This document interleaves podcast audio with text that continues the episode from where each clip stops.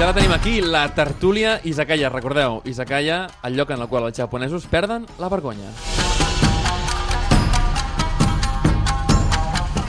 I aquesta tertúlia Izakaya, que de, de fet és que és la última de la temporada, perquè recordeu que eh, el programa que ve tenim un programa especial en el que trencarem absolutament totes les dinàmiques que hem, que hem fet servir fins ara. Ja ho veureu, ja ho veureu exactament de què es tracta, però serà un programa molt divertit. En aquest darrer eh, programa formal, per dir-ho d'alguna manera, en aquest darrer programa a l'ús, volíem tractar una de les arts marcials eh, que més èxit ha tingut en els últims temps i que també ha canviat molt la forma de veure les arts marcials, perquè eh, fa uns anys tothom pensava en el karate, el judo, que eren arts marcials bé, doncs, molt dures, en les que tothom tenia l'imatge això de trencar eh, fustes, no era molt agressiu, fins que va arribar l'aikido, i l'aikido va canviar tot, és a dir, la gent es va donar doncs, que hi havia un art marcial, que l'art marcial sembla de la no violència, el que eh, es tractava era de neutralitzar el teu contrincant i no, de, i no pas de fer-li mal, no? Uh, I per això volem uh, parlar amb la persona que potser doncs, uh, més ens ha inspirat en aquest programa a conèixer a l'Aikido i és Sensei Jordi Vila Vila, uh, que a més ell és instructor d'Aikido i de Katori Shintoryu uh, a, a molts llocs durant tota la seva vida, però ara a l'escola Karate Club Hirota de Barcelona. Molt benvingut, Jordi, com estàs? Moltes gràcies, Ramon. Molt bé, gràcies. Uh, Explica'ns um, com, què és l'Aikido, no? Perquè molta gent s'ho preguntarà, o haurà sentit, o haurà vist algun vídeo, però què és l'Aikido? Bé, l'Aikido és, no és fàcil de definir, eh, és fàcil de, de traduir. Uh -huh. Podríem dir que l'Aikido és la, el camí de l'harmonia, perquè uh -huh. Ai és harmonia, però això no explica molt bé què és l'Aikido. No? De fet, l'Aikido és una, eh, una troballa d'un mateix i una harmonització no tan sols amb un mateix, sinó amb tots aquells que ens envolten i amb l'univers, el qual dona molt, Ostres, sí, no? molt de joc. Eh? Sí, i, com, sí, i, com, sí. i com comença? Perquè, clar, uh, de fet, és curiós perquè moltes de les persones que, que transmeteu arts marcials o, o arts tradicionals japoneses, simplement, no? diuen que eh, la gran cosa de, de l'art tradicional i de la repetició i de l'esforç aquest, al final és eh, el coneixement d'un mateix. Però eh, què fa la, que l'aikido sigui especial en diferència a les arts marcials que, que, que són potser més conegudes o que van arribar abans a, a casa nostra? Jo penso que el que la fa especial és el seu fundador, que va ser Morihei Ueshiba, que sempre s'ha anomenat o sensei com a uh -huh. gran sensei, i la seva evolució personal. No? El sensei era de família samurai, uh -huh. va aprendre jujutsu amb el seu mestre Takeda, que també era d'origen samurai, sí, dels últims Takeda, samurais sí, sí. d'aquella època, molt coneguda, i bueno, si veiem la seva evolució fins que va aprendre ell eh, el Daito Ryu Jujutsu uh -huh. fins a l'Aikido, observem que ell personal, personalment va fer una transformació interior, no? sobretot arrel d'haver conegut un personatge molt important que del fundador de la Omotokyo, uh -huh Onesaburo de Gucci, que és el que li va influir moltíssim. No? Ell venia d'un art marcial molt dur, d'un uh, sistema samurai el molt... El jiu-jitsu, que era el tradicional, sí, no? Sí, sí, mm -hmm. totalment. I aleshores, uh, Onesaburo de Gucci era un home sumament espiritual, era un home, un artista, un filòsof que el va transformar totalment. És evident que Morihei Ueshiba ja portava aquestes llavors en si mateix, no? perquè això no toquen amb una vareta màgica i altres formes, uh -huh. però sí que va, va marcar un abans i un després en la seva pràctica marcial. No? I més si, ara perquè aquí no es pot veure, no? però si es poguessin visualitzar fotos d'ell que n'hi han de quan ell va començar, quan tenia uns 30 anys o així, uh -huh. a quan tenia 50 o quan en tenia 60, es veu una evolució en la seva cara. No? Els, els japonesos li parlen això sobre el ki que desprèn la persona, uh -huh. no? l'energia que desprèn la persona. En els seus principis es veia un ki molt, un yoriki que li diuen, un ki molt negatiu, un ki, com tu deies abans, de, de trencar fusta de trencar ossos i després al final pues, es veia una persona molt somrient, molt, molt afable, es veia com un no sé, com un... Com esté un Buda, no? A vegades. Sí, com un Buda, així, no? Un, com aquells xinesos, no? Perquè portava una miqueta de barbeta, no? Un, sí. un savi taoista d'aquells, no? Ah, ah, ah. Llavors, jo penso que l'aikido, l'important de l'aikido va ser Ueshiba, i ell el que va fer és que totes aquestes tècniques que tenien per objectiu eh, matar, destruir, eh, fossin tot el contrari, fossin per controlar i redirigir aquella energia negativa que rebien de l'oponent Mm -hmm. en una situació o màxim possible pacífica. Espera, perquè ara, perquè un oient s'ho imagini, aquell que no, que no ha vist mai l'aikido, clar, això és molt complicat, eh? fer-ho radiofònicament, Correcte. la imaginació és, Sí, és molt d'estimular, difícil. anem a estimular-ho. Uh, en una situació de risc, és a dir, una persona doncs, que per uns motius que desconeixem eh, ens vol fer mal, no? Uh, el karateka diria, doncs desvies el cop i li, li dones un altre cop, no? I el deja, Correcte, el dejas sí. noqueado. Sí. La- L'aikido què proposa? La Guida Millor t'explicaré una història que és certa, eh, de Terry Dobson, un americà que va estar durant l'època de la invasió dels americans al Japó, de la Mhm. Segona Guerra Mundial, amb Hiroshima i tot allò. Aleshores, ell anava amb, amb tren al metro pel, pel Japó, per Tòquio, Uh -huh. i de cop i volta un home s'aixeca mig borratxo, allà comença a pagar tota la gent, a donar cops era un home enorme, i aleshores ell, que era un marine de la- de l'Armada, la, eh, es va aixecar en seguida per anar a reduir-lo, com tu dius, un bon cop. Seria eh, que la reacció animal que tenim tots, no? Sí. I aleshores es va aixecar un japonès d'estatura molt petita, el va agafar, el va tocar a l'ombro, el va fer sentar i va començar a parlar amb ell. Van Ahà. començar a parlar de saquer, de, Ahà. de la beguda japonesa, Sí. d'aquí a allà, i de cop i volta aquell home es va calmar i aquella situació que era terriblement eh, negativa i violenta es va reconduir i es va pacificar. Aleshores, el Terry Dobson, quan va veure allò, li va preguntar al japonès com havia aconseguit això, i ell li va contestar això, és Aikido. Ostres! Eh, el Dobson va arribar a ser un gran Aikidoka. Uh -huh, uh -huh, Va aprendre amb el mestre Ueshiba. Aleshores, si diferenciaríem seria això, no? O sigui, és intent, intentar evitar sempre el conflicte, sempre la violència. De fet, Ahà. Ueshiba era un abanderat de la no violència, no? Mhm. De fet, ell a l'Aikido al final de la seva vida li deia l'art de la pau, Uh -huh. perquè considerava que l'Aikido no tenia que portar la guerra, sinó que Mhm. tenia que portar la pau, no tenia que portar la competició, no, sinó la cooperació entre la gent, no? Mhm. Llavors, l'Aikido podríem definir així. Ostres, molt bé, molt bé. De, de fet, eh, dona ganes de, de conèixer-ho per aquella, que la gent que no hagi vist mai. Jo que he tingut eh, l'oportunitat de, de fer-ho poques vegades, eh? perquè el temps ja saps que és molt limitat sense ell, però les poques vegades que he tingut de, de comprovar-ho és així, i de fet eh, sorprèn sempre doncs, que, que mai anem a fer no, mal, o no es va mai a fer mal al contrincant, sinó evitar que ell mateix es faci mal. Expliquem això, no? Perquè sí, és correcte. no? Sí, és un, és un tema interessant. Eh, Dins de l'Aikido tenim dos personatges, un que és Tori i un que és Uke. Diguéssim que Tori és el que fa la tècnica i Uke el que la rep. No? Mhm.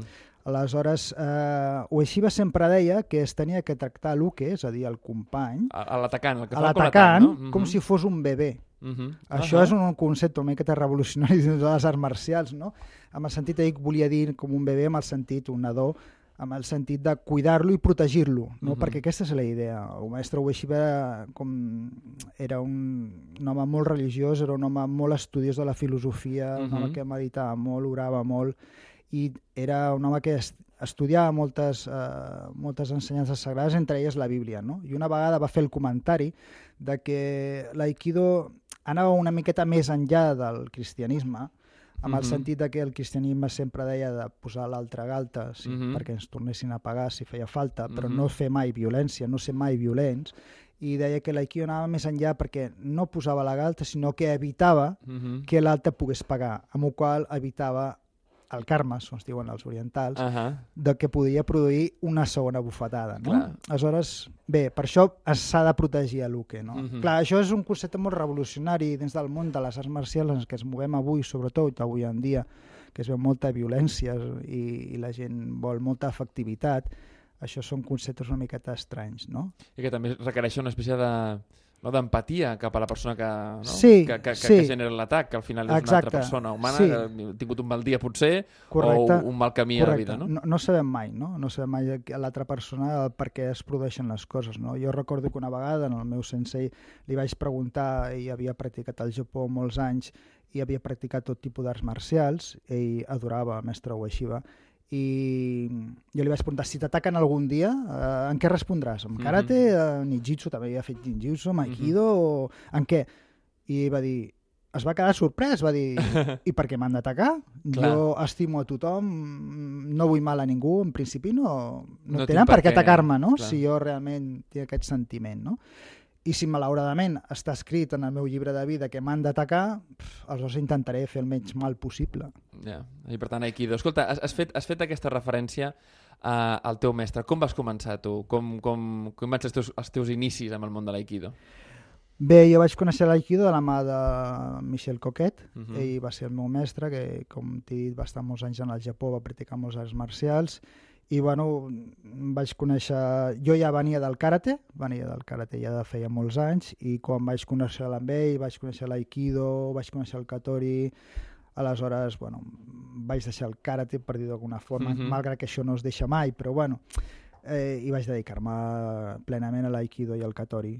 I escolta, um, tu que tens alumnes, gent que ve a les teves classes, com veus que l'Aikido um, transforma la gent o com veus que l'ajuda? en el- Perquè, vull dir, al cap i a la fi, tothom busca una pràctica que complementi la seva vida.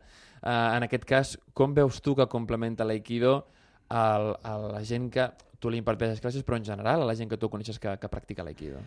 Jo penso que l'aikido pot canviar molt. Depèn també molt de la persona que ve a fer aikido, no? Si la persona que ve a fer aikido realment està, té en si mateix aquelles llavors que, que el permetin evolucionar uh. -huh. cap a un estat de no violència, pot aprendre molt. A L'aikido, per exemple, es basa en uns pilars, per, uns, podríem dir els, el shiho, que és el primer pilar, és l'agraïment, Uh -huh. no? totes les tècniques que són eh, shiho no les podem visualitzar en aquí, però Uh -huh. és l'agraïment, tenim Irimi, que és eh, anar per endavant, mm -hmm. tenim Mushiro, que és tot el que ve per darrere. Tot això s'aplica a la vida quotidiana. És a dir, eh, l'agraïment és imprescindible perquè hi hagi unes bones relacions humanes entre la gent, no? perquè no hi hagi aquesta discòrdia constant que hi ha. No? Uh -huh. Uh, Irimi, si tu tens un problema a la feina, amb els pares, amb la parella, pues, afrontar els problemes de cara i no de fugir dels problemes, uh -huh. això Mhm. és Irimi. Uh -huh. Ushiro, tot el que hi ha per darrere, totes aquelles coses, situacions que, que, que et succeeixen i que de cop i volta... Pues, si jo estava molt bé, de cop i volta la meva vida que estava a dalt ara està baix. Uh -huh. No?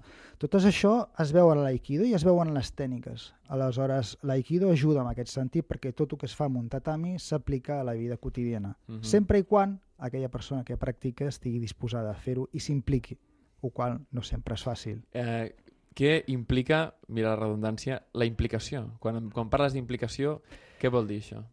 Uh, Portar l'aikido a la resta d'esferes de la vida? Aikido és aiki i do. Si, si et fixes, totes les arts marcials modernes, Mhm. perquè l'aikido no ser un art marcial modern, judo, taekwondo, Mhm. karate, do, tots tenen un do. Do és Mhm. camí o via, en el sentit espiritual, eh? en el sentit de, de transformar... Quan diem espiritual, eh, deixem a banda la connotació que Religiosa. religiosa, religiosa, no? perquè aquí parles d'espiritualitat i molta gent es pensa que parlem de religió, no? podem dir es- espiritualitat, algo intern, algo de Mhm. creixement personal. No? Uh -huh. Aquest do, si es practica com a un do, eh, sí que pot eh, ajudar a créixer la persona i això és la implicació. El do és la implicació, la constància en l'entrenament, la constància en aquells principis, en aquells valors, de portar-los a la pràctica, perquè constantment, diàriament, a cada segon i a cada minut es pots portar a la pràctica. Eh, la no violència es pot portar a la pràctica, però eh, la no violència és no violència de pensament, paraula i acció. Mhm, Podem ser no mhm, violents mhm. d'acció, però, potser potser sí ho són de pensament, No? Uh -huh. Uh -huh. Val? o potser si són de paraula. No? Aquests, això són graus? Podríem dir que al cap i a la fi, més enllà de... Sabem que les arts marcials, com en moltes coses a la vida, hi ha una espècie de titulitis, no? Sí. I tothom vol tenir tantos danes de no sé quantos, o el títol aquest de tal, no? Però al final um, podríem explicar de cara als nostres oients que a mesura, de que, a mesura que es va avançant en la pràctica uh, vas adquirint una nova forma de visió no només de l'art marcial, sinó de com aquesta art marcial, en el cas de l'aikido, s'aplica a la vida? Tindria que ser així. Uh, Per- malauradament i si no no, és- i sempre si no és és per així. què? Per què? Bé, això també pot ser una opinió molt personal, no? Uh, L'aikido pot permetre's de practicar-se o bé com a jutsu, com un art Mhm. marcial, tècniques, tècniques, I ja tècniques, Mhm. i, i ja està. O bé la pots practicar seguint un do.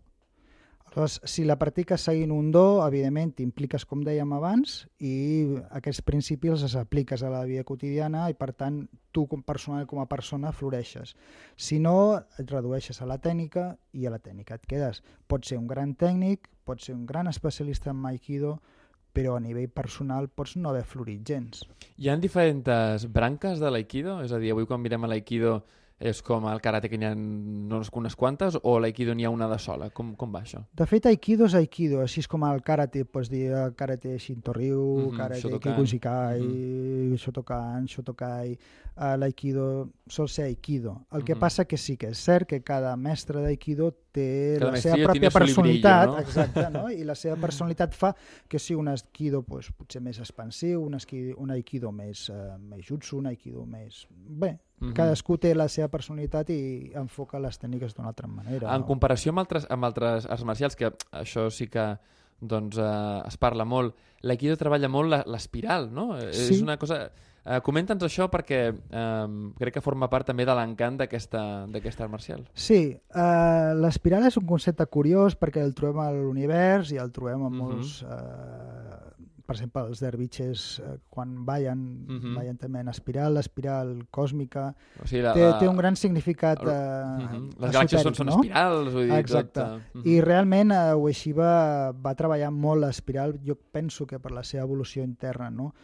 Fins al punt, de, quan parlem això de l'espiral, la mestra Ueshiba una vegada, li, els seus alumnes, està, ella estava fent una tècnica, els japonesos solen fer la tècnica una vegada o dos com a molt i ja està. Mhm, No és com mhm. aquí a Occident, no? que necessitem veure-la repetides vegades. Aleshores li van dir als seus alumnes eh, es van quedar, que no van entendre res, i van dir, per favor, repeteixi la tècnica. El mestre Ueshiba va somriure, va dir, és impossible repetir una tècnica divina. Aleshores, és com si a un Rembrandt li demanessis que repetís el quadre Ja. o que un Ja. Michelangelo li, li demanessis que repetís una, una Clar, estàtua. No? clar, ho És- tan interioritzat que no... és una cosa tan, tan pura, tan prístina, que és, és, com, és un art, no? Aleshores, Mhm. sí que es converteix en art, és molt difícil de... Escolta, i, i en, en comparació, per exemple, amb, amb una disciplina que tu també practiques i que tu ensenyes, que és el Katori, no? El Katori Shintoryu. Mhm.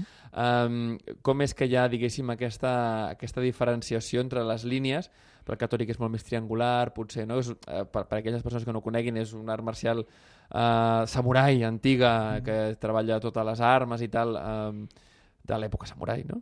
Um, però és molt més triangular, és molt més un altre tipus d'approach. Uh, com, com, primer de tot, com es fa aquesta evolució, no? Perquè també suposo que és una evolució de mentalitat, també. I després també com es combinen les dos, com, com s'ensenyen les dos, com s'aprèn de canviar d'una a una altra, perquè clar, els moviments, quan un s'acostuma a fer uns moviments, doncs costa Sí. molt canviar amb un altre, no? Bé, uh, com tu dius, el, el Katori és un, un art marcial molt antic, té més de sis segles d'antiguitat, per tant estem parlant d'un art samurai, no? Mhm. És un, per entendre's, el Katori utilitza en els seus desplaçaments el quadrat i el triangle, en els seus Mhm. desplaçaments, mentre que l'Aikido incorpora el cercle i sobretot eh, l'espiral que comentàvem abans. No, no hi ha dificultat en, en canviar d'un altre, d'un a l'altre. Són tècniques diferents i, per tant, quan les practiques eh, no sol ser difícil si ho tens integrat. En quant al que és a la filosofia de les dues arts marcials, s'hi apropen bastant, tot i que van ser sis Mhm. segles enrere, perquè el seu fundador del Katori, ja en la seva època, eh, deia que no permetia els, els duels entre, Mhm. i que el, el seu Katori tenia que servir, les seves tècniques tenien que ser, servir per defendre els pobres, per defendre les viudes, per defendre, mai per atacar. Mhm. Però si estem parlant de sis segles enrere, en l'època medieval japonesa, Sí, que això era realment, pugui, eh? Mhm. realment eh, era revolucionari, no? Aleshores també hi havia aquest sentiment. Escolta, um, per una persona que, que vulgui aprendre tant Aikido com Katori, que un dia ja parlarem de Katori, ja tindrem temps de fer-ho, però uh, per una persona que s'hi vulgui apropar, uh, amb quin esperit ha de venir? Ah, doncs amb l'esperit de- Mhm. com diuen els taoistes, no? Buides la teva tassa de te i deixes que te l'omplin, Ahà, perquè si la tens plena no podràs aprendre res. ahà. Doncs escolta, ens quedem, ens quedem amb això, que hem d'anar amb la tassa buida per omplir-la de coses tan interessants com l'agraïment a l'Irimi i a l'Ushiro, eh, que són coses que al final ens trobem a la vida i són uns conceptes que t'agraïm des d'aquí, Jordi, Jordi Vila, eh, que és instructor de- d'Aikido i, de, i de Katori al Karate Club Hirota, que ens hagis pogut explicar i ens hagis descobert a l'últim programa eh, a l'uso, diguéssim, del Made in Japan. Moltíssimes gràcies, Jordi. Moltíssimes gràcies a Arigato vosaltres. gozaimashita. A Onda Cero Catalunya, Made in Japan, el programa sobre la cultura japonesa.